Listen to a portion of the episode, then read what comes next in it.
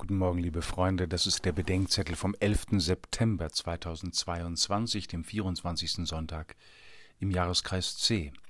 Gehen als Gefundene. Lukas 15, 1 bis 32.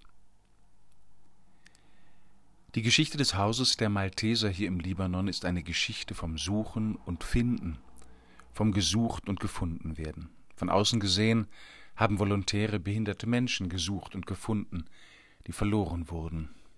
Entsprechend könnte man die drei Gleichnisse vom Suchen und Finden im Evangelium verstehen, dass wir uns ein Beispiel nehmen sollen an dem Hirten, der das Schaf sucht, an der Frau, die die Drachme findet, und an dem Vater, der seinem schmerzlich erwarteten Sohn entgegenläuft.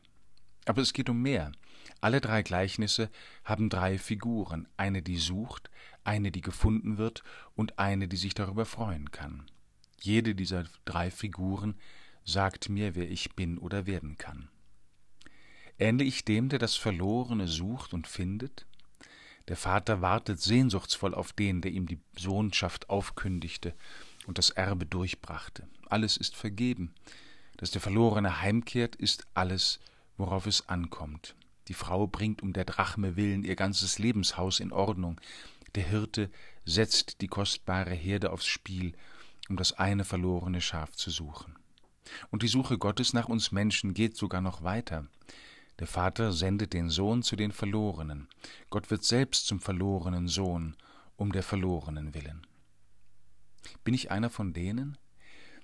Hier in den Bergen des Libanon haben wir es mit Verlorenen zu tun, nicht weil sie die Verlorenheit gewählt oder verschuldet hätten.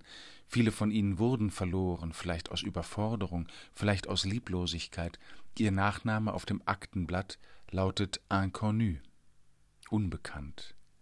Gott sucht und findet die von anderen Verlorenen, die Benachteiligten, Entwürdigten und unter die Räder gekommenen. Aber der Skandal des Evangeliums besteht darin, dass Jesus Christus auch und vor allem gekommen ist, um die Sünder zu suchen und zu finden und nach Hause zu bringen. Das ist vielleicht am schwersten anzunehmen und erst recht am schwersten mitzuvollziehen, dass Gott die sucht und findet, mit denen ich nichts zu tun haben will, weil sie an mir oder anderen schuldig geworden sind.